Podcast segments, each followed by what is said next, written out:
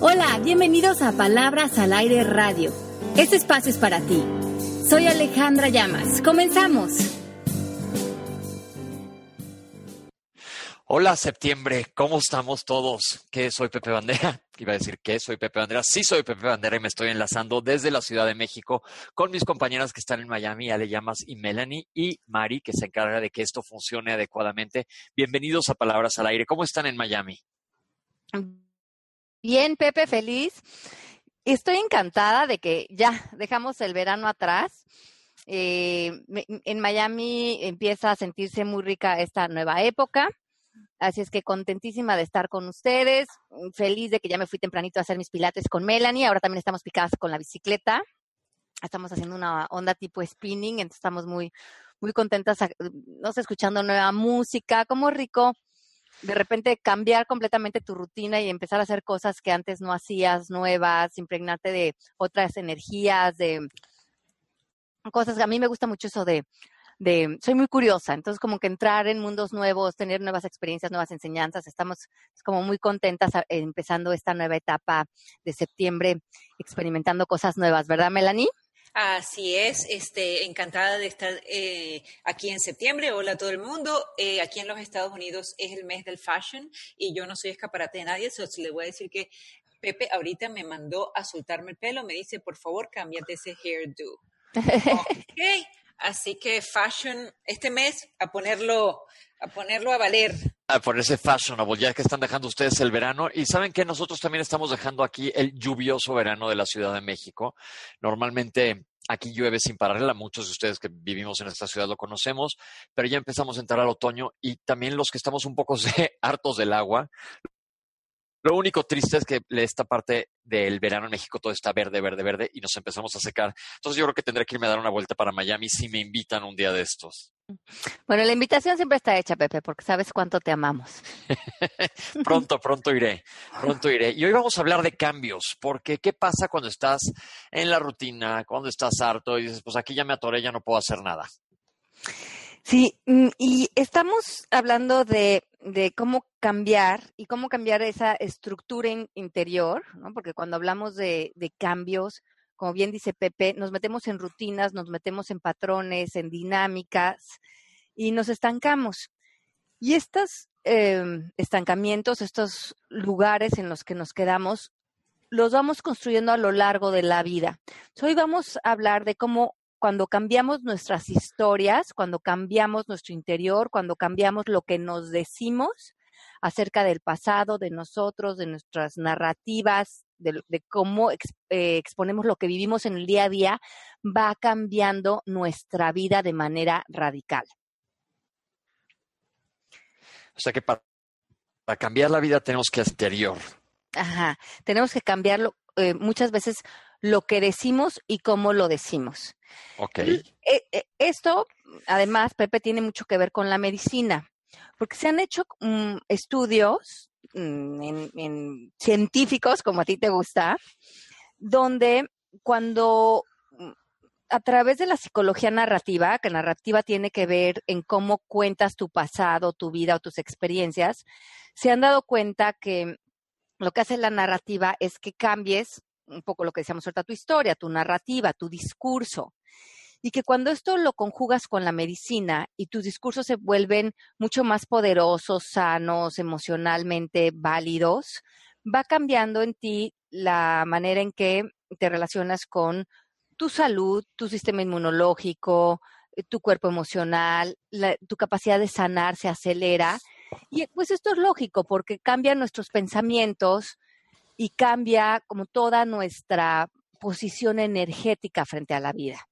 Fíjate que esto sí tiene una relación directa con la ciencia porque somos mucho lo que creemos. Eh, se lo voy a hacer ejemplos sencillísimos.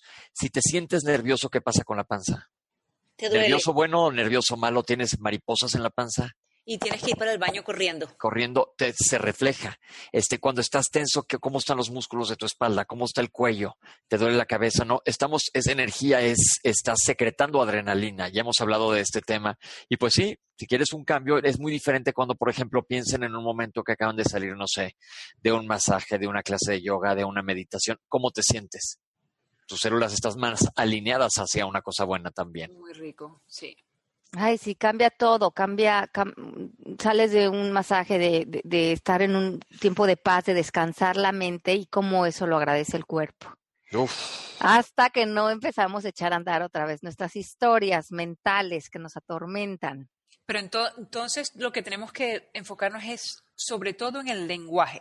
en el lenguaje.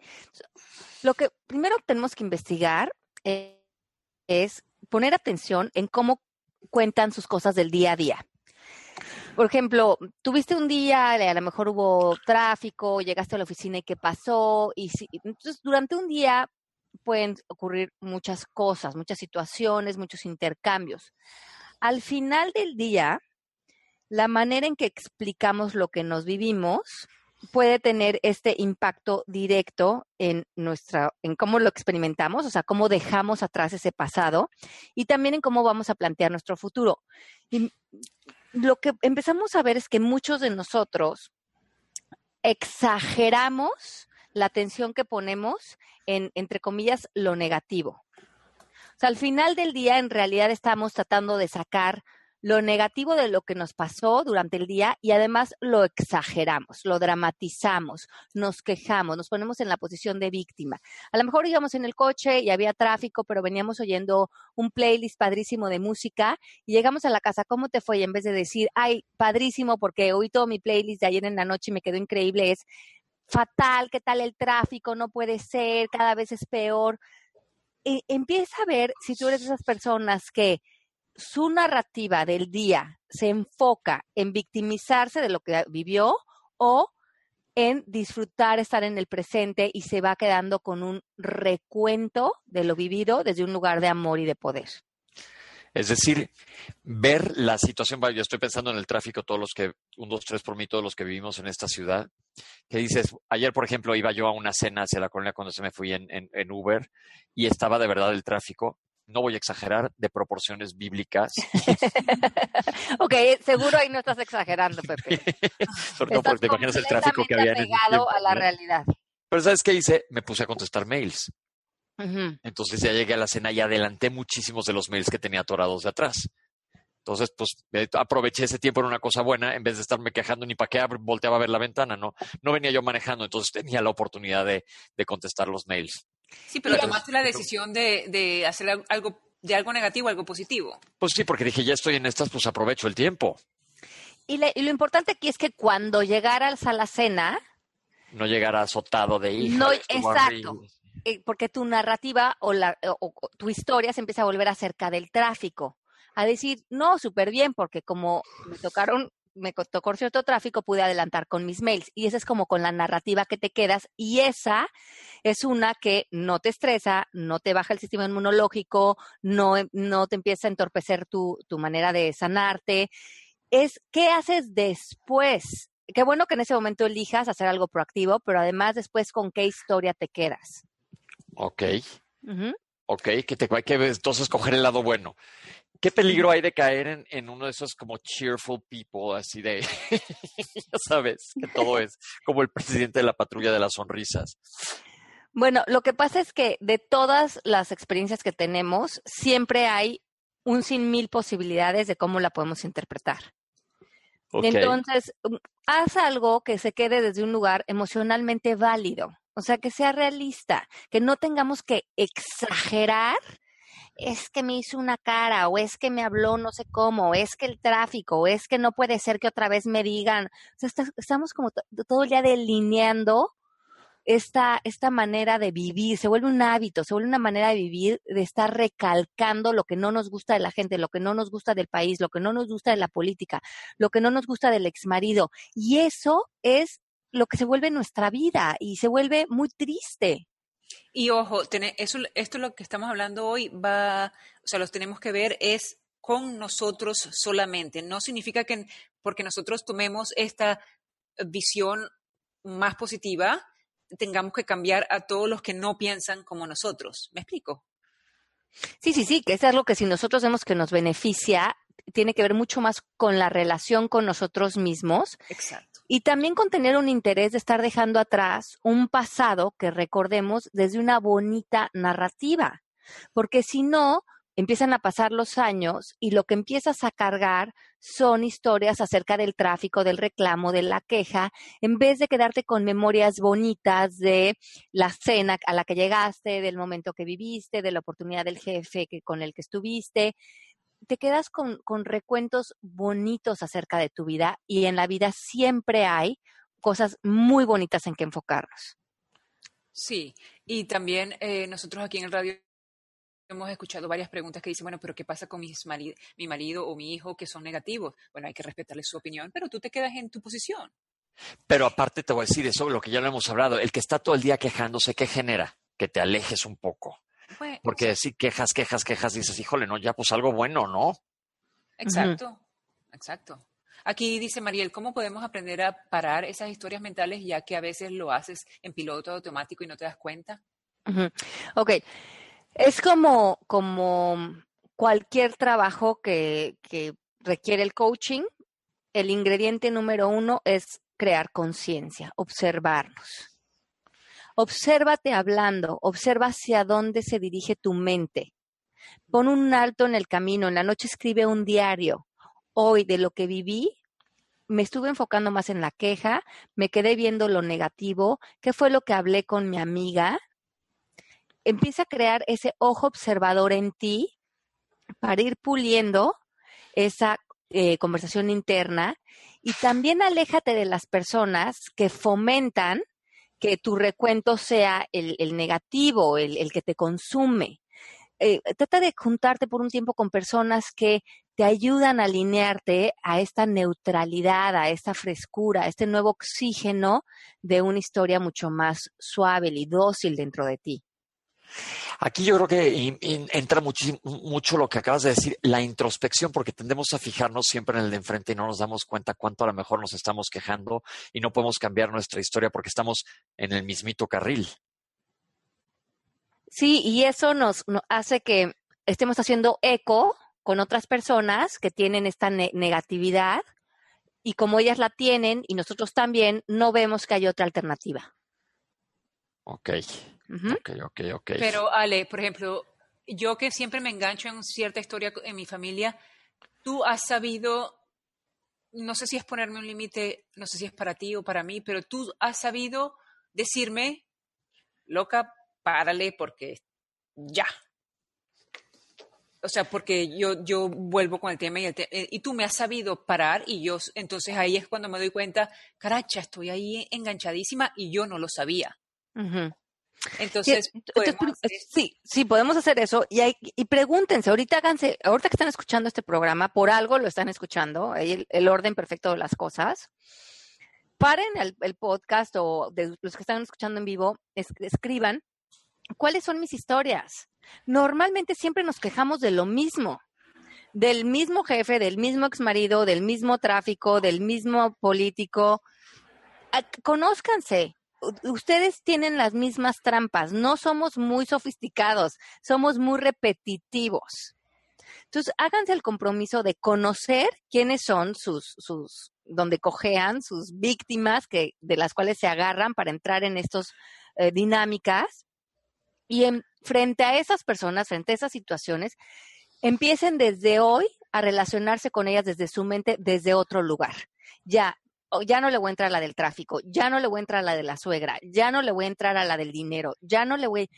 Hoy pregúntate cuál es tu historia, cuál es la tuya. La tuya es la del exmarido, la tuya es la del dinero, la tuya es la de la salud, la tuya es la del cuñado cuál es tu historia que te repites una y otra vez en tu vida y que te la estás replanteando y que cada vez que tienes un encuentro con eso llegas a las mismas conclusiones y exageras y dramatizas y te victimizas. Ok, pero entonces dime qué hago.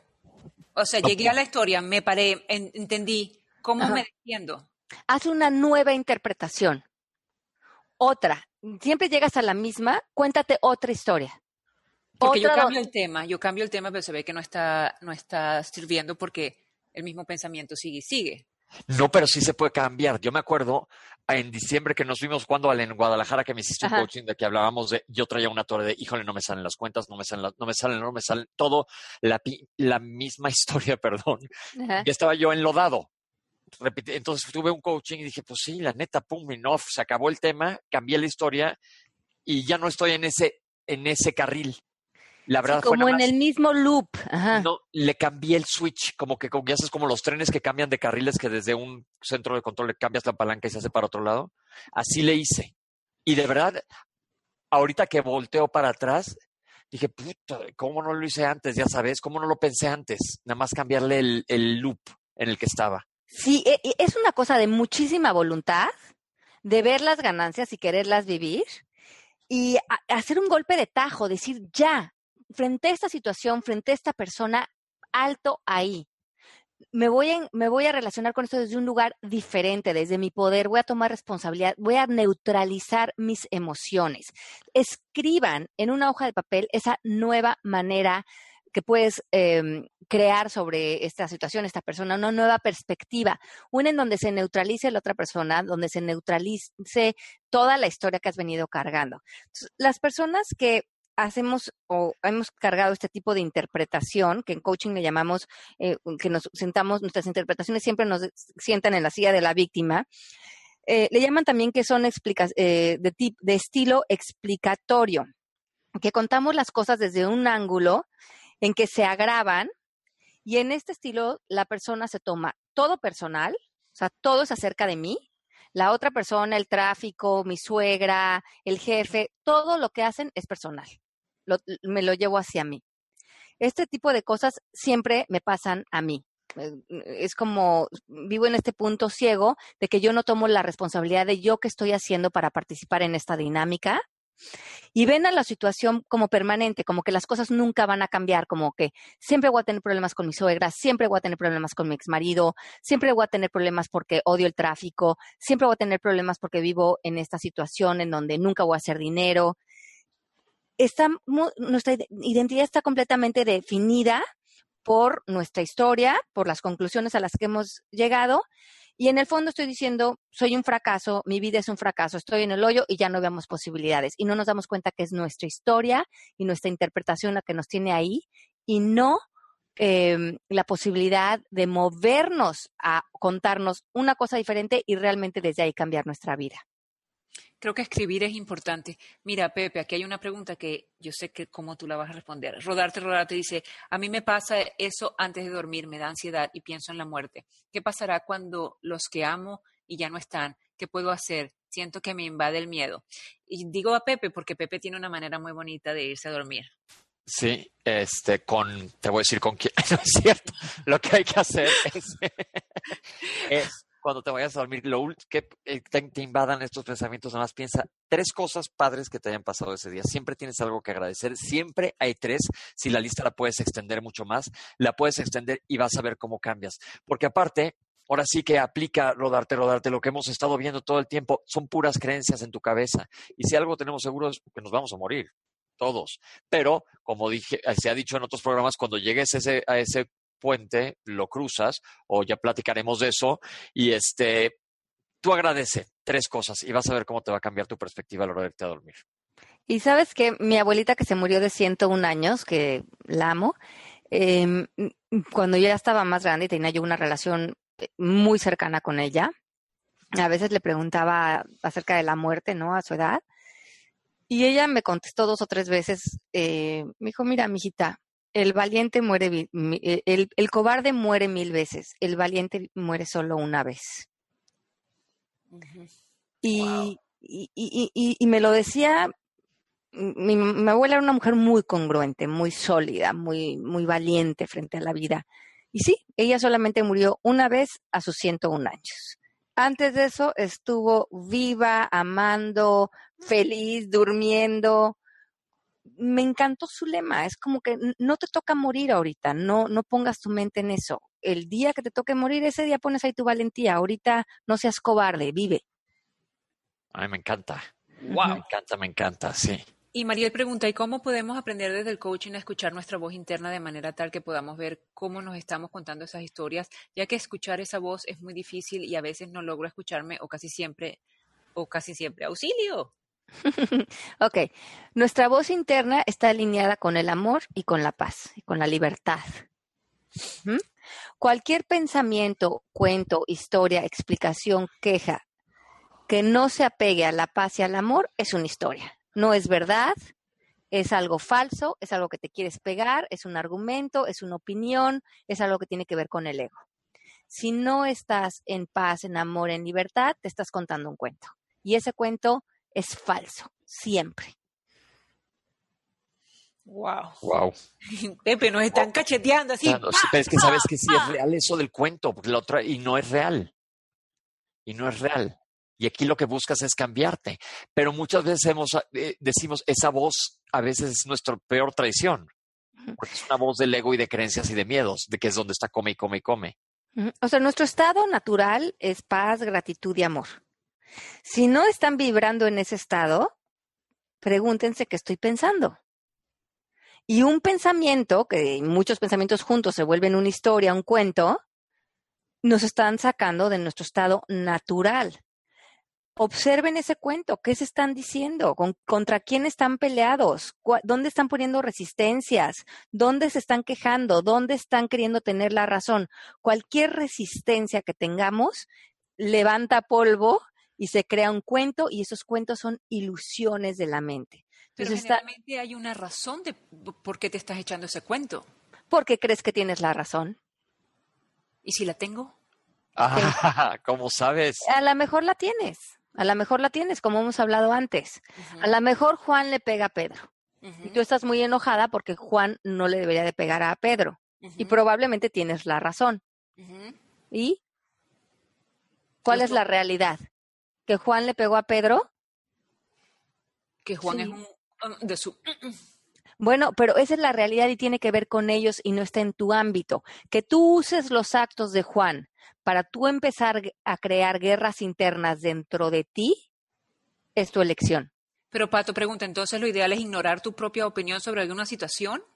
No, no es ignorarla. Es muy importante saber desde dónde intervenimos. Si tú quieres intervenir desde un lugar porque crees que esa situación tiene que ver contigo, lo haces desde tu paz y desde el amor y desde la contribución.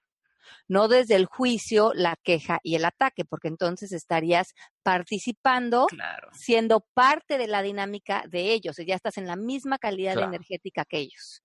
Claro. Así como José dice aquí, en Venezuela en estos momentos muchas personas se enganchan solo en lo negativo y uno tiene que crearse una coraza para no permitir que te saquen de la paz y te lleven a su tormenta.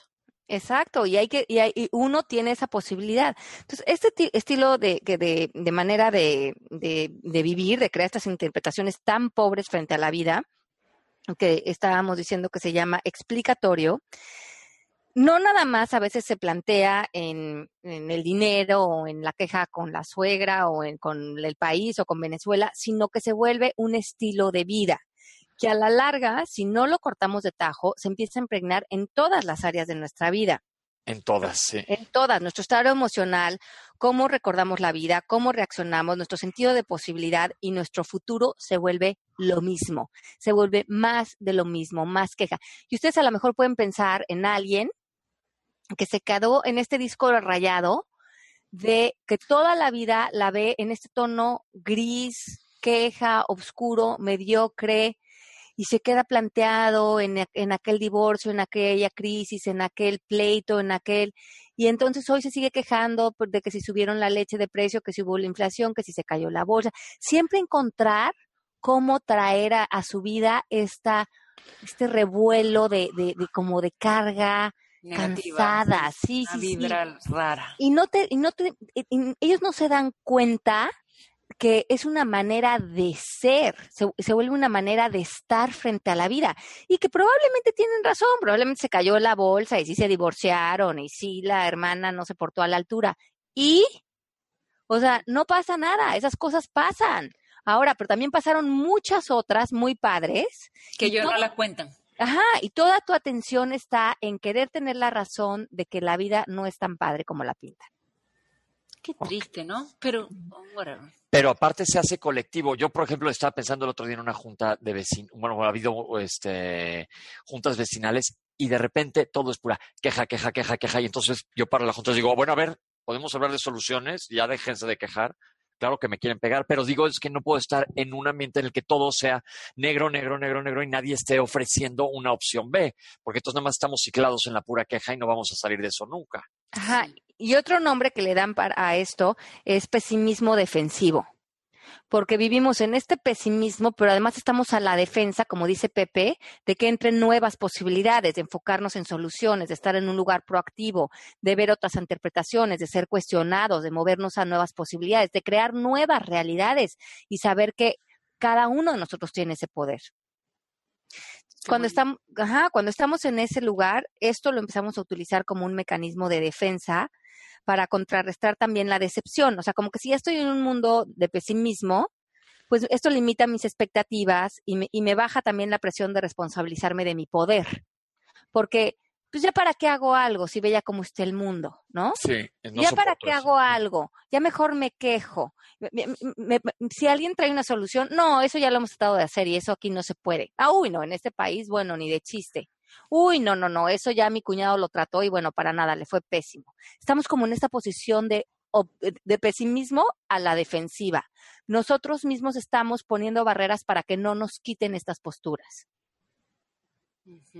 Pesimismo defensivo. Estoy tomando mis notas, ¿eh? pesimismo defensivo. Y pero vamos a pensarle ahora del otro lado. ¿Qué tal es cuando te juntas con pura gente cuyo objetivo es la pura risa y pasar la bomba y ver el lado bueno? La verdad te gusta más estar en ese grupo.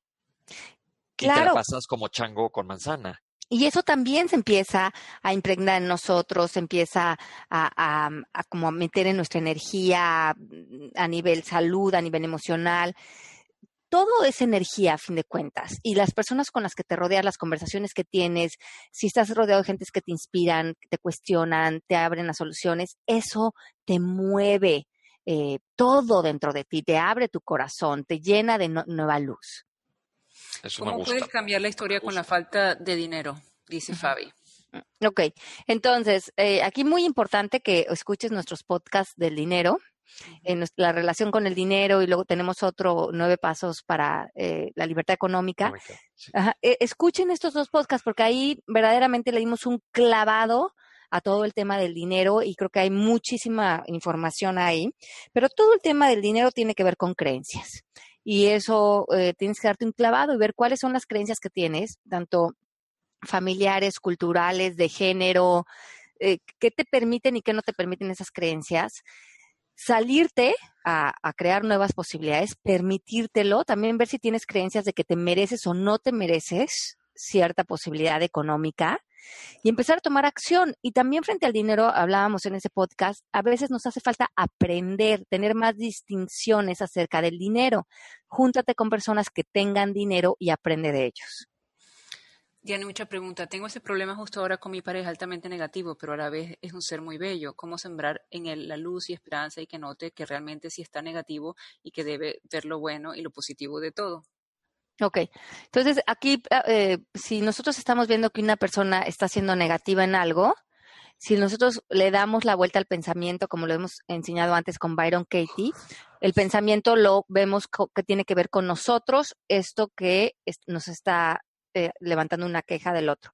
Entonces, si yo veo algo negativo en mi esposo, quiere decir que yo también lo traigo, pero no lo estoy pudiendo ver en mí. La vuelta aquí sería, él no debería de ser negativo y la vuelta sería yo no debería de ser negativa y a lo mejor me dices, no, pero es que yo no soy negativa, soy optimista. Pero en este caso está siendo negativa de cómo tu esposo se relaciona con la vida. O sea, tú frente a ciertas características de tu esposo estás pensando que él debería de cambiar o ser diferente o ver las cosas desde otro ángulo. Y eso ya te está poniendo a ti en negatividad de cómo él es frente a la vida. Y entonces ahí nos vamos a los ámbitos, y es el ámbito de él y la decisión de él, y el ámbito tuyo y la decisión tuya. Exacto, y ahí, y ahí se repite esto de que ella cree que tiene la razón en querer hacer esto bueno para él. Pero en realidad, cuando él está en su estado negativo y tú piensas que él no debería estar ahí, ¿tú cómo te estás portando con él? ¿Lo estás escuchando, estás ahí con él, lo estás amando o estás pensando, ay, cara, ya empezó otra vez y ya está en su cuestión negativa, qué lata, debería de más bien ya moverse y ser más optimista. Ya tú estás en una conversación de negatividad con su manera de ser. Pero Ale, a ver, yo abogo por ella, ¿qué hace entonces si no quiere oír negativismo? Bueno, tenemos que ahí meter los límites del lenguaje. Primero que nada, indagar eso que tiene que ver contigo, ¿no? Porque si no, nada más estamos haciendo un juicio sin que haya nada de, retroalimentación. Probablemente cuando veas que nosotros también tenemos negatividad en nosotros, porque todos caemos a veces en esos ciclos, mm, pues ya, ah, pues fuiste mi maestro para darme cuenta que yo también a veces tengo negatividad y cuando la veo en ti, me abre la posibilidad de ver dónde yo también la tengo para yo trabajar en mí, que es donde tengo poder, porque muy raro que en esta vida alguien no tenga nada de negatividad. Entonces siempre hay, él, él, está haciendo un espejo para que nosotros nos voltemos a ver a nosotros mismos y digamos, ah, ¿en qué áreas de mi vida yo hoy puedo seguir trabajando en ser más optimista? Y entonces pues, em, em, seguimos trabajando con él, siendo un ejemplo de alguien que está trabajando en eso, en las áreas que a ella le corresponde. Ahora, si esto por alguna razón nos, nos falta el respeto o nos invade de, de cualquier manera, podemos poner límites, podemos pedirle que cuando esté con ciertas posturas, preferimos que no esté cerca de nosotros. Pero probablemente si nosotros ya lo trabajamos en nosotros y estamos en amor, no lo vamos a tomar de manera personal. Se vale ahí, Ale, porque también hemos hablado mucho de las conversaciones y los acuerdos, decirle, oye, a lo mejor no te has dado cuenta, porque verdaderamente muchas veces no te das cuenta que, como lo que decíamos del restaurante, cuando llegas al restaurante, que estás en pura queja, que ella hable con él y decirle, oye, ¿te has fijado en esto? Claro, eh, y, y, lo hemos hablado en coaching, ¿no? En otros programas. Y eso, eh, de verdad, escríbanlo con mayúsculas. Cambien sus juicios por curiosidad. Esto es lo más importante. Entonces, como dice Pepe, estás viendo que él está contándote una historia desde la perspectiva donde menos posibilidades tiene, donde más negatividad hay. ¿Por qué no desde el amor, no desde el juicio de deberías de ser diferente o deberías de trabajar en esto? Es, si te ocurre otra manera de plantearte esto donde vieras más posibilidades, ¡ah! Ay, gracias, tu pregunta no me atacó, no me juzgó, no me hizo sentir que estaba bien o mal, me abrió introspección. Y eso dices, lo agradeces. Oye, gracias por hacerme esa pregunta. Mira, déjame pensar. Sí, es verdad. Podría ver eso desde otra óptica, desde otra perspectiva. Y ese tipo de conversaciones, ¿cómo enriquecen? Ay, ahora sí me voy a aprovechar, porque yo tengo una amiga que adoro, quiero muchísimo, pero todo es drama y queja con ella, todo. Entonces trato de no engancharme y le cambio las cosas, pero ¿cómo puedo? Porque mucho me lo toma personal, le digo, oye, te estás quejando mucho, ay, claro, no me quieres oír. No, no, no, no es que no te quiera oír, sino ¿cómo puedo ayudar para que cambie? Bueno, pues no es que ya estoy queriendo yo que cambie ella, ¿verdad? Ajá, exacto. Entonces, ¿cómo te puedes ayudar a ti para amarla a ella en donde está si eso es ahorita lo que tú quieres en tu vida. Ajá, también. También. Yo le, he dicho a mi marido cuando se pone así negativo, ok, ahora cuéntame algo bonito. Ah, pues yo le digo así, se me pone como Carrie. Bueno, yo creo que si yo le digo, hay otra manera de ver lo que tú estás viendo de manera más positiva. Yo, yo, creo, yo creo que es lo que se me pone como le digo, le digo, ok, ahora cuéntame algo chévere. Entonces él se da cuenta de que ha estado negativo y pues sí, sí siempre o generalmente me dice algo, algo bonito. O ya se pueden reír, que eso está padre, pero tener esa conversación y crear la conciencia. Y sabes lo que a mí me ayuda mucho que mi esposo hace conmigo, que mi esposo odia las historias, odia los cuentos, es como una persona súper práctica. Y yo antes que de estar en el coaching, que era súper dramática, me frustraba muchísimo que no se metiera conmigo en mis historias, porque yo lo vivía como como que, como falta de empatía, como no estás viendo lo que estoy sufriendo, no estás viendo por lo que estoy pasando y tú no, ni siquiera tienes como la atención o las ganas de escucharme. Y ahorita, años después, y que ya estoy tan metida en este trabajo, le agradezco su manera de ser y, ya no nada más no la reclamo, sino la, la me refresca. Cuando yo traigo cualquier planteamiento, que me estoy levantando un cuento, estoy confundida, él siempre me pregunta cuál es la solución. Y yo no, pero a ver, escúchame tantito. No, Ale, ¿qué alternativas tienes? ¿Cuál sería la solución de esto? Y a veces como que veo que me empiezo a atorar, como que le quiero explicar un poquito más, pero luego me pongo en silencio y digo, no, no necesito darles más explicación. Sí necesito enfocarme en qué es lo productivo para mí, dónde está la solución y ya moverme al, al presente, a lo que estoy viviendo, a disfrutar este momento. Y eso a mí me ayuda mucho. Así es. Y una vez tú me dijiste, todo el mundo es independiente. Sí, todo el mundo es independiente. todo el mundo en su ámbito y todo el mundo tomando responsabilidad de su vida y de seguir creciendo, porque en el momento en que yo me empiezo a quejar de otras personas de cómo deberían de ser, ese día yo pienso que yo ya estoy resuelta. Y yo no conozco a un ser humano en este planeta que estemos resueltos. Si seguimos vivos, seguimos trabajando, seguimos con retos, con puntos ciegos, con fallas. Estamos aquí para aprender, para sanar, para seguir estando conscientes. Si yo me pongo en la silla de yo soy mejor, yo ya resolví, yo no tengo puntos ciegos, ese día me perdí. El día que yo piense que yo le tengo que solucionar la vida a los demás o me tengo que quejar de los demás porque yo sé más que ellos, yo estoy perdida en mi ego. Mira, Pepe, Amanda quiere saber cómo se pone Pepe a dormir. Nada más dando, agradeciendo cosas que me hayan pasado padres en el día. Ok, Amanda, ya no pienses, no pienses más de allí. Solo agradeciendo. Y si quieres pensar más, te me pones en la cola porque hay una fila grande. Ojalá la buena. Este. Aquí pregunta Ivette que si era pesimismo defensivo. Eh, eh, el nombre para este tema es pesimismo defensivo. Ajá.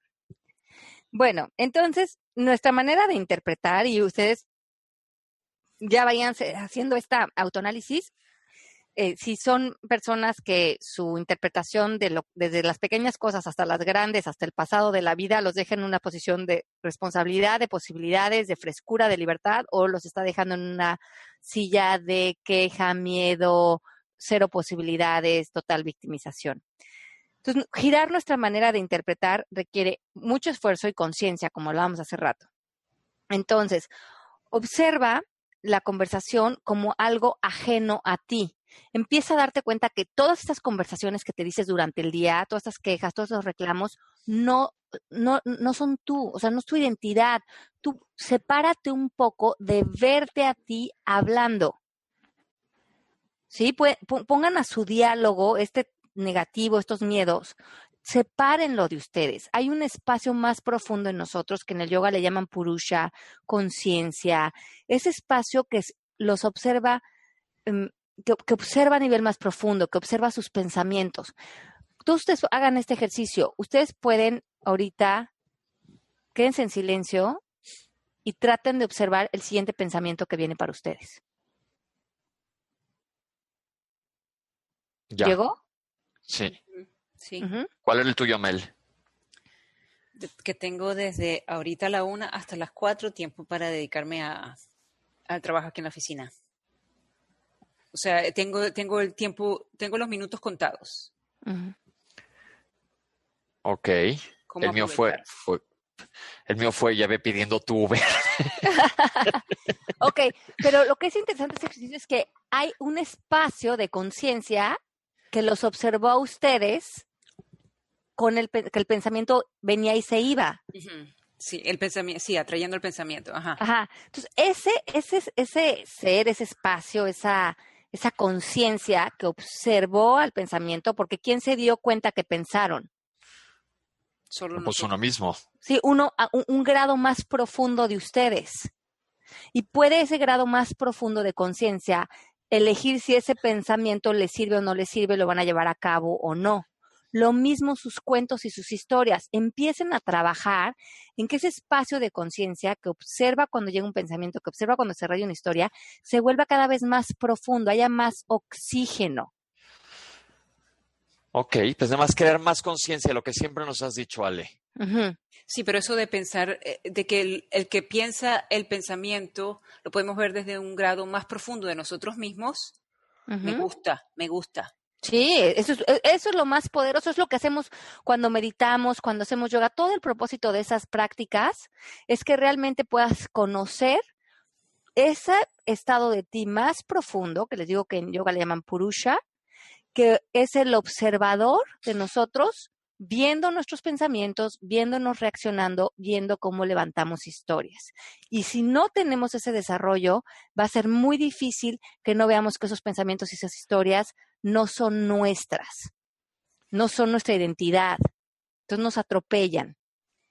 Pues ahí lo tenemos. Y con eso nos quedamos. Y con eso nos quedamos. Ale, ¿y hacemos lo de la película que nos recomendó Miss Chocosuela?